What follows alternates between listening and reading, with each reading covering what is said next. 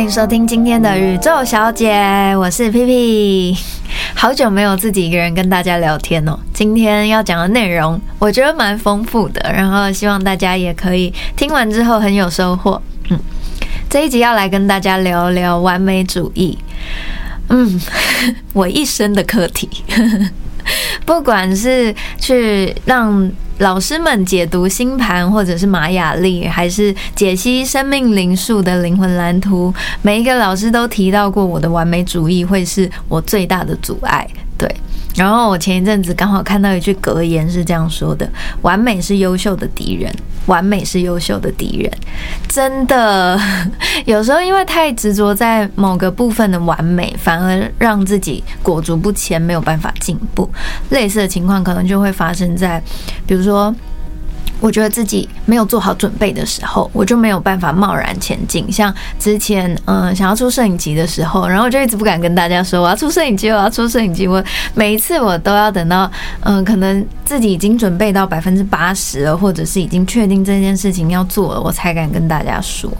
然后有时候其实就会错过了一些当下很好的流动。或者是说，有时候因为太想做到自己脑中的完美，反而不能接纳已经非常努力的自己。那其实长久下来，反而会被沉重的挫折感压垮，然后没有力气再去做任何事情。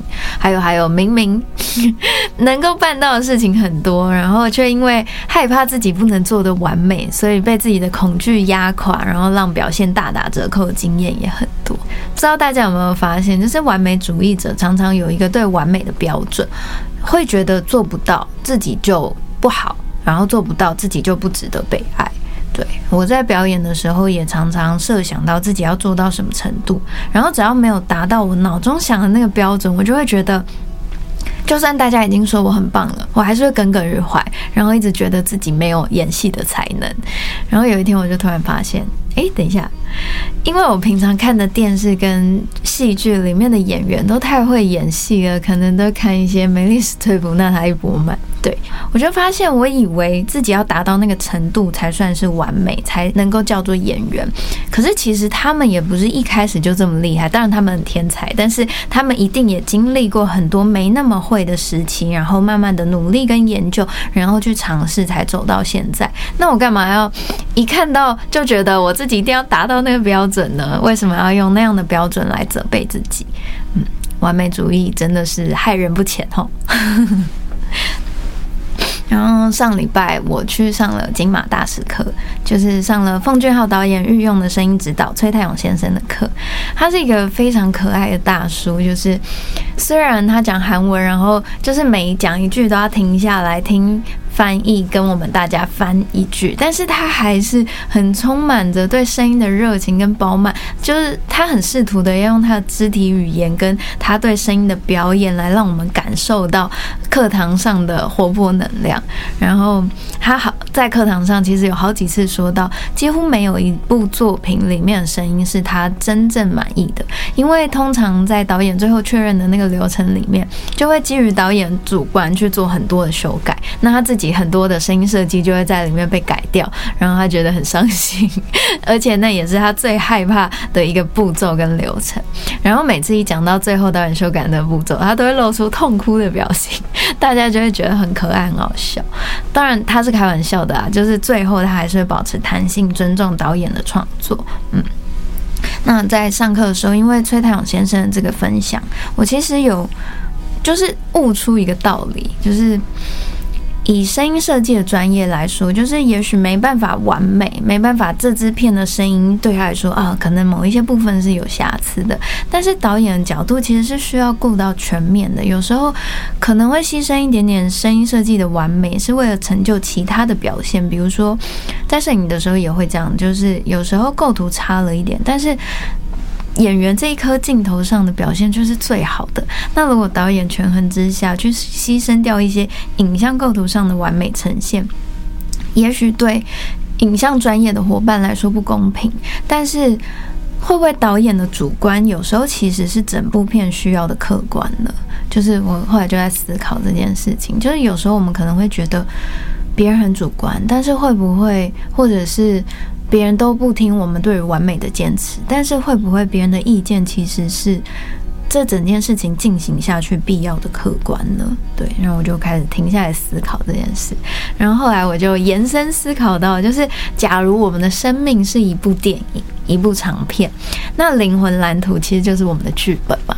然后我们的灵魂是这部片的导演，我们的肉身就是我们现在在物质世界流动的这个肉身，其实就是演员。嗯，所以当灵魂在上面写了灵魂蓝图这个剧本，然后借由我们肉身的这个演这些演员，要顺利让生命这部电影全面性的完整的时候，有时候当我们在生活里啊，或者是在工作的时候，眼光太执着或头脑太执着在一件事一个小小点的时候，其实。就会让整个生命卡在这里不得动弹，然后灵魂就会想办法出来干涉嘛。所以在道教里面有一个叫做“灵逼体”的这样子的词，就是说，就是有时候灵魂真的觉得受不了，他就一定会让你发生某一些事情，推着你不得不往前走，然后放下对某些事物的执着。嗯，然后希望我们其实可以试着看看其他的部分，其他比较宏观一点的地方，或者是给予目前已经做到这样的自己一些鼓励。否则，我们太执着在一个点，可能就没有办法好好完整生命这部电影了。然后，就其实这几场大师课听下来，我觉得。我有一个朋友说，他觉得听大师课很像站在巨人的肩膀上去看待这整整个业界。那我觉得其实也是，就是这些大师几乎每一个都是保持着尊重而且有弹性的态度去面对这些创作。像李昌东导演，他其实已经是一个非常非常有经验，然后也做出非常多好作品的导演。但是在面对演员表演的时候，他就觉得其实有时候。我们做足全力去准备，我们心中当然有一个我们设想的完美，可是我们做到百分之一百、一百二的准备的时候，并不是为了要让我们在现场完全的去呈现这百分之一百二十，而是在现场我们会保持弹性，更有余裕的去。等待电影之神的降临，然后一些更魔幻的时刻、更多的惊喜就会在那时候那样发生。那因为你前面已经做足准备了，所以当有一些惊喜发生的时候，你会知道这个东西能够怎么样更好。的运用在这部电影里面，对，所以就会变得更有弹性。然后我觉得能够做出好作品的人，一定也是有着很宽容的心去接纳每一次的发生，不然你作品的能量就不会流动。所以其实我们也要试着多宽容一点对待自己，然后让自己能够好好的完整这一趟生命这一部电影。对，好。虽然说要试着对自己宽容一点，不过有时候的确会觉得很卡吧，就是怎么样也没有办法离开这些执着的惯性，或者是有时候你就觉得你就是会看到这么多的细节，那大家叫你放松一点，大家叫你不要看，你你真的就没办法，就是你就已经看到啦。所以这个时候呢。花精就会是我们的好伙伴。我自己对花精运作的体会是，其实这些植物的能量会先帮我们代谢那些我们不流通的地方，一些卡住的、堆积很久的负面思绪会先被清理掉，然后再慢慢把正念正向的能量放进来。所以这也是为什么花精其实。不是你这样喝一天，这所有的事情就会被解决。是它是需要持续喝一小段时间，持续的让植物来代谢那些不流通的地方，然后再慢慢把正向能量放进来的。那今天我就要跟大家介绍三支跟完美主义有关的花精给大家参考，然后希望大家听完有兴趣，可以自己上网看书或深入研究一下这三十八支花精的内容，然后找一找对应自己的花精状态。其实，当你在寻找就是这些对应自己的环境状态的过程啊，它也是一种自我觉察。然后借由这个过程，就是其实有时候我们之所以没有办法，嗯，一直会觉得有一些情绪上的卡住，然后或者是。就是过不去的地方，其实只是那个地方需要被你理解，需要被你自己看见，然后需要可能受过一些创伤，所以他需要被你爱。那如果当你停下来观察到他的时候，其实有时候就是疗愈自己的一种方式。那当然，花精也是一个比较物质层面可以去帮助你的部分。嗯，好。第一支我们要介绍的花精叫做盐泉水，它其实跟放松看待事情的能量有关。嗯，放在第一支介绍。不过其实实际上，这个是三十八支巴哈花精里面唯一一支不是植物的能量，是不是有点幽默？盐泉水这支花精主要是使用激流拍打过岩石的溪水制成的。就是那个很湍急的溪水，然后拍打过岩石之后的那个水，我们要的是那个能量。因为大家都知道岩石很坚硬，对吧？但是随着激流拍打流动之后，原石也会岩石 岩石也会渐渐变成鹅卵石，对吧？所以盐泉水就是拥有让人的紧绷变得放松、有弹性的这种能量。那每一只花镜啊，其实都有它正向跟负向的特质。那正向的特质的时候，我们当然会觉得心态很开阔。可是如果不小心变成了负向状态，会发生什么事呢？盐泉水负向状态的人，就会因为基于某些原则，然后或者是他要追寻某一个目标，而让自己处在严格的标准之中。然后不断的要求自己达到心中完美的那个标准，那些完美的标准就会蛮像整天有一根绳索套在你的脖子上，然后你凡事你都要基于这根绳索能到的地方，你才能够在那里面移动。那神经不是会变得很紧绷、难以松懈吗？在这样状态里面的人啊，他们为了达到那些目标跟完美，所以很容易会出现一种状态是。他非常愿意牺牲玩乐的时间，然后不断不断的努力，他不敢放松，然后会呈现一种过度努力的状态，忽视生命里面其他的乐趣，要求自己只专注看着眼前的目标。我一定要先把这件事情完成，我一定要达到这个目标，或者是我一定要在这个这个标准之下生活。对，变得对完美过于坚持而僵化，然后他们就是很。完整的体现了“严以律己”这四个字。然后，当然，因为其实你长时间的非常严格的要求自己，你会开始跟那样子的状态变得怎么讲？很狭窄。然后你变得狭窄的时候，你看待这个世界当然也会变得有一点狭窄。所以你会开始心中产生一些对做不到这个标准的人有一点批判的心态。举例来说，就是举实际的例子，大家可能比较好理解。就有一段时间，我因为很想要实践环保，然后除了自备吸管跟餐具之外，我也会要求自己没有带环保杯的时候，你就不能买手摇饮料。那其实这原本是一件利益良善的事情，但是长久下来就会变得过于紧绷，然后环保在我生命里面。竟然变成一种限制，所以我那时候每次提到这件事情，我都觉得压力很大。可是我又觉得我非常坚持，对。然后有时候很想喝饮料，就没带杯子的时候，我就会压抑自己的渴望。然后就其实长久下来，真的变蛮不开心的，就会你们会觉得自己变很紧绷。然后在外面工作的时候，看到大家制造垃圾，我心中就会觉得天哪，我满眼放过去都是那些垃圾，我真的好痛苦啊。对，然后刚好我那时候的伴侣也是一个环保小煎饼，可是我们两个在意的环保点或者是做的方式可能有一点不一样，然后所以本来我就已经自己有一个限制勒住我自己了，然后又会想要做到对方觉得好的标准，所以我们两个在一起的时候。根本就变成了环保的集体苦行僧，对，然后就觉得越来越不快乐，越来越不快乐。环保本来是一件好事啊，利益良善的事情，我为什么会做这么辛苦？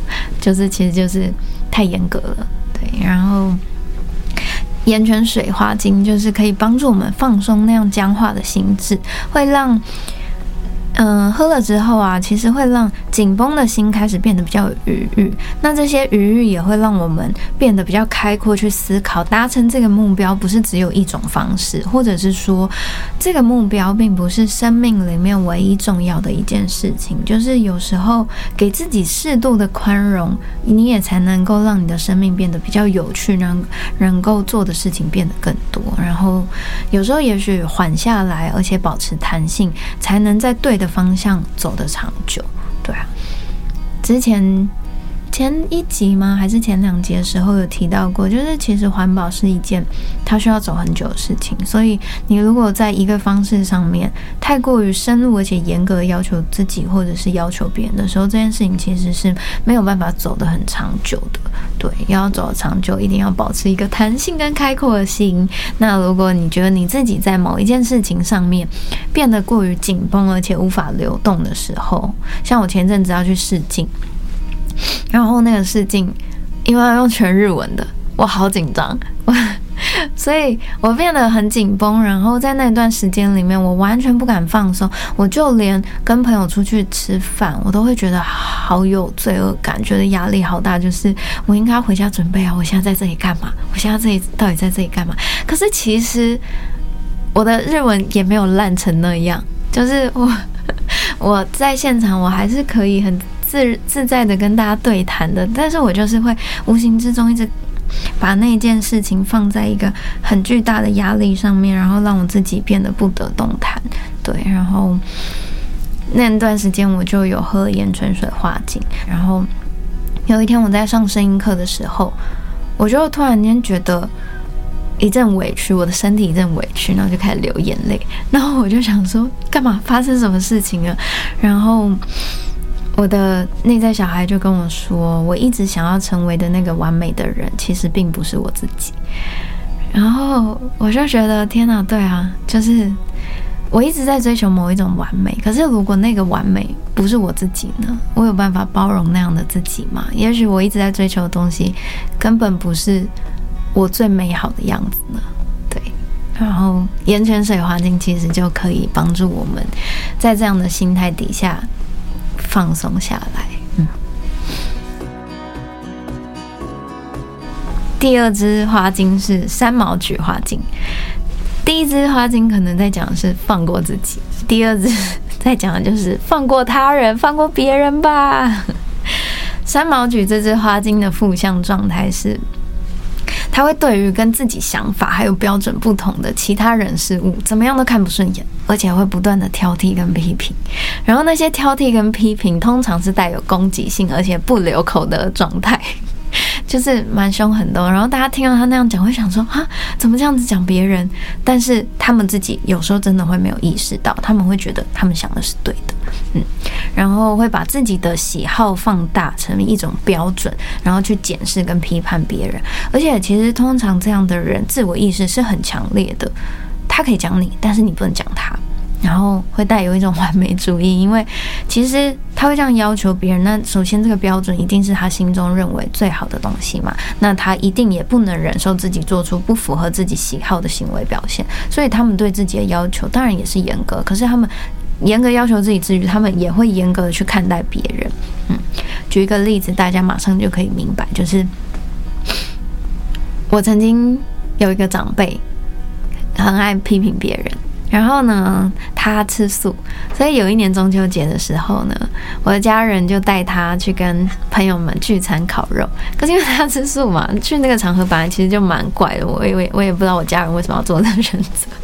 然后在我们聚餐的席间，就是那个长辈呢，就当场跟家人的朋友说：“你不能吃那么多肉，吃那么多肉不得好死。”然后 我们当下他用台语讲，然后我们当下听到，我们就。呃，怎么讲？大家傻眼，因为他是一位长辈，我们他是一位比较年纪比较大的长辈，那我们当然也不可能，不可能跟他吵架，或者是跟他骂起来，或者是，可是就觉得哇，这样子讲也太也太夸张了吧？对，然后大家就当场傻眼，然后之前就是流行穿破洞牛仔裤的时候，然后他看我这样穿，就会说穿成这样能看吗？然后。就是我其实因为知道他的个性，所以我在当下不会特别说很生气或者是很计较。可是，可是大家想一想，嗯，如果你整天跟一个这样的人生活在一起，你会觉得开心吗？对啊。然后像这样子符合个人心中喜好的完美，就是把它当成标准，而且批判他人的状态，其实就是三毛觉负向的特质。那也因为这些标准来自个人喜好，所以其实。他们通常会蛮有优越感的，而且对环境跟别人的情会有情绪上的过敏，然后这些过敏也会延伸到身体上的过敏，对啊，就是虽然跟盐泉水一样，都是因为某一些标准而产生的批判，不过三毛举的批判其实更多来自的是自己的喜好。就是跟盐泉水那种想把一件事情做好，所以产生的标准，或者是有一个超高的道德目标，有一点点不一样。嗯，然后盐泉水的批判也其实比较不是针对那个人，比较是针对没有达到那个标准的状态，会觉得一定要达到那个标准才是一百分才是完美。但是三毛觉会认为，跟自己不同的就是不好的。跟自己认定的东西不同的就是不好的，所以他们会强加自己狭隘的标准在别人身上，然后变得很刻薄、很紧绷。比如说像那个长辈，他把不吃素的人就是会不得好死这种有点无限上纲的心态去看待别人，然后当他的喜好跟别人做事情的方式不一样的时候，他就会想要产生教训跟批评。对三毛觉，嗯。蛮喜欢教训跟批判的，我觉得虽然有时候他们的喜好是好的，比如说吃素这件事情，它一定是可以减少杀生的嘛，所以这件事情客观上来说是好的。但是其实三毛举人却忘记了，不留口德的同时，他们也是在伤害别人。那这个不留口德伤害别人，也不是一件好事，对啊。所以有这样的状态的时候，当你发现。自己可能有一点这样的状态，心中充满批判，而且想要去教训别人的时候，有时候真的要停下来，自我觉察一下，思考一下，这个到底是我的喜好，还是说我一定要要求每一个人都跟我的喜好一样？对，然后这个时候你可能就可以使用三毛菊花精。那用了三毛菊花精之后，这些批判啊会渐渐被代谢掉，转化成有建设性的建议，而不再只是针对个人的攻击。对，也不是针对别人喜好的攻击。嗯，我我看书上写说，就是有时候一些三毛举负向状态，他甚至会批评你对音乐的品味啊，对美感上的标准。可是这些东西真的是很主观的东西，他没有办法。延伸到你这个人就是一个不好的人，对。但是在三毛举负向状态、极端的状态，可能就会衍生成这样。嗯，那这样子其实你自己也不会很开心，别人也不会很开心，对。所以用了三毛菊花精之后，就可以变成把这些批判转成一些比较有建设性的建议，然后也能够提高我们心中的宽容度，不会再觉得。自己比别人优秀，然后你站在一个高处，然后看待下面的人都是笨蛋，都是都是坏人，都去死。对，因为嗯，确实有时候生活里面也会遇到一些这样的人，觉得跟自己的标准不一样的时候，就是怎么世界上有这样的人，都给我去死。就是我每次听到这样的话的时候，我都会心头一惊，想说哦，好好严重哦，嗯，对啊。然后喝三毛菊花精，就会变得比较懂得尊重别人那些跟自己不认同的特质，然后也会带来包容跟接纳的能量。我觉得其实每一个人一定都有自己的坚持跟喜好嘛，我也会有。那但是你要怎么样去跟别人沟通，怎么样去跟别人达到一个平衡，这件事情就很重要的。然后有时候，嗯。我就比如说，在在感情之间的相处啊，有时候你可能。跟一个朋友很好，可是你看到他了某一个不好的点，那你可能会一直无限的想要放大那个点。这个时候可能就可以试试看使用三毛菊，或者是后面要讲的野生酸苹果这支花精，试着来让自己的内在变得比较放松、有宽容度。那可以尊重别人那些不同的喜好，对。然后我们上课的时候，其实老师有说过。三毛菊这支花精啊，是一支比较不容易自觉使用的花精。其实三毛菊的人通常比较主观嘛，比较听不进别人的提醒，当然也比较难自己去选择使用这支花精。那只能说自我觉察真的是一件很重要的事情。有时候即使觉察到，却不知道怎么打开宽容度的时候，那我们就可以试试看，让这些植物的能量进来帮忙。嗯。好，第三支要讲的花精是野生酸苹果，然后又它又称为海棠花精，就是它它这个花有两个名字，一个叫海棠，一个叫野生酸苹果。这样，那他在讲的也是放过自己，对，就是野生酸苹果的状态和我们的通常和我们的身体有关，然后也和爱自己有关。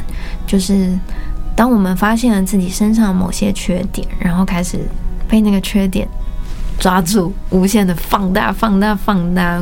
比方说，可能是肥胖的小腹，或者是年纪渐长，然后开始有一些下垂的眼尾啊，然后嘴角等等，或者是鼻头的粉刺，嗯。嗯，当我们所有的专注力都被那些小小的缺点吸引，然后开始针对那些不完美的地方，一直挑剔自己，变得不爱自己的时候，觉得自己好胖、好丑，全世界都不喜欢我。这个时候就是野生酸苹果的负向特质出现的时候。嗯，那因为对自己某些特定的不喜欢，特别是对外在的不喜欢而产生的自卑跟挑剔。野生酸苹果的人会开始渐渐的变得吹毛求疵，对，然后变得很敏感、神经质，想要修正一切的不完美，无法忍受身体上的那种不洁的状态。那个不洁其实不是真的不干净，你你一定有洗澡，你一定有洗脸，但是你就是会觉得身体上有某一些还可以更好、更完美，而且。就是你，你，你放眼望过去，你就是会看到那个不好的地方。可是那个不好的地方其实超级小的，可能别你不说别人都不会发现。对，但是野生酸苹果特质出现的时候，你就会过度的想要去修正那些地方，然后你会开始想要打扫环境，对于灰尘啊，对于各种很小的敏敏感，觉得很不舒适。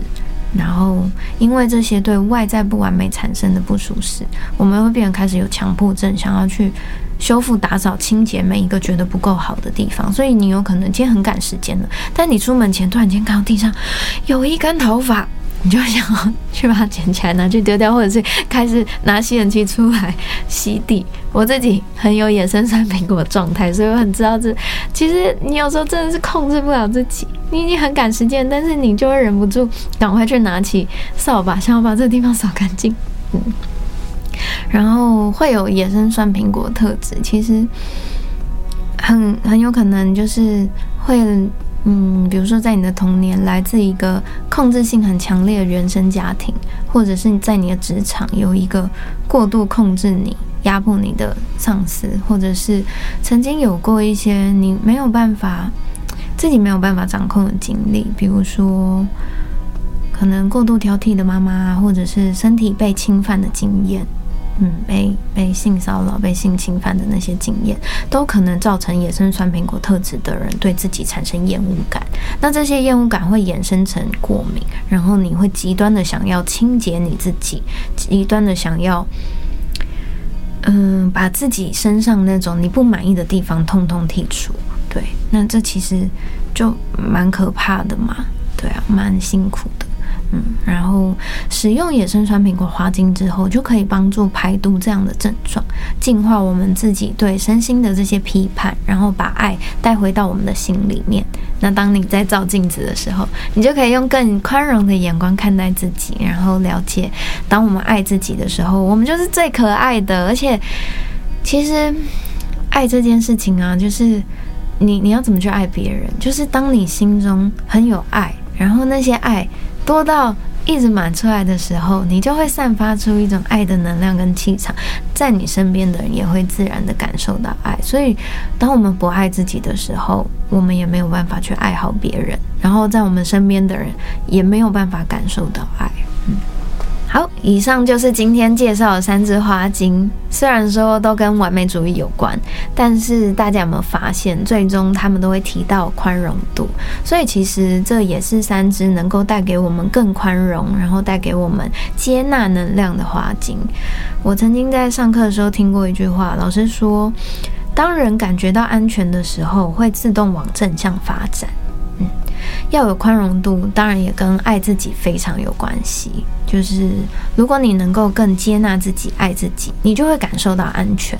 那感受到安全，你就会自动往更好的地方前进。那离真正的完美也才会事半功倍的展现。对，嗯，好。今天的分享就到这边，希望这些花精能够支持大家往后的旅程走得更自在一点。嗯，然后我因为我之前一直没有一个人的时间可以来工商一下，就是宇宙小姐开启赞助功能了，赞助的小天使的链接都会放在每一集的介绍文字里面。那如果大家喜欢这些内容，也可以帮忙分享，然后给我一点赞助跟支持，这样我才能够继续更有动力做出好听的内容给大家。对啊，其实准备这些内容真的是需要花时间、花心力的。那我希望大家很喜欢的同时，可以给我一些些能量的反馈。以上就是这一集的宇宙小姐，好，那我们下次见喽，拜拜。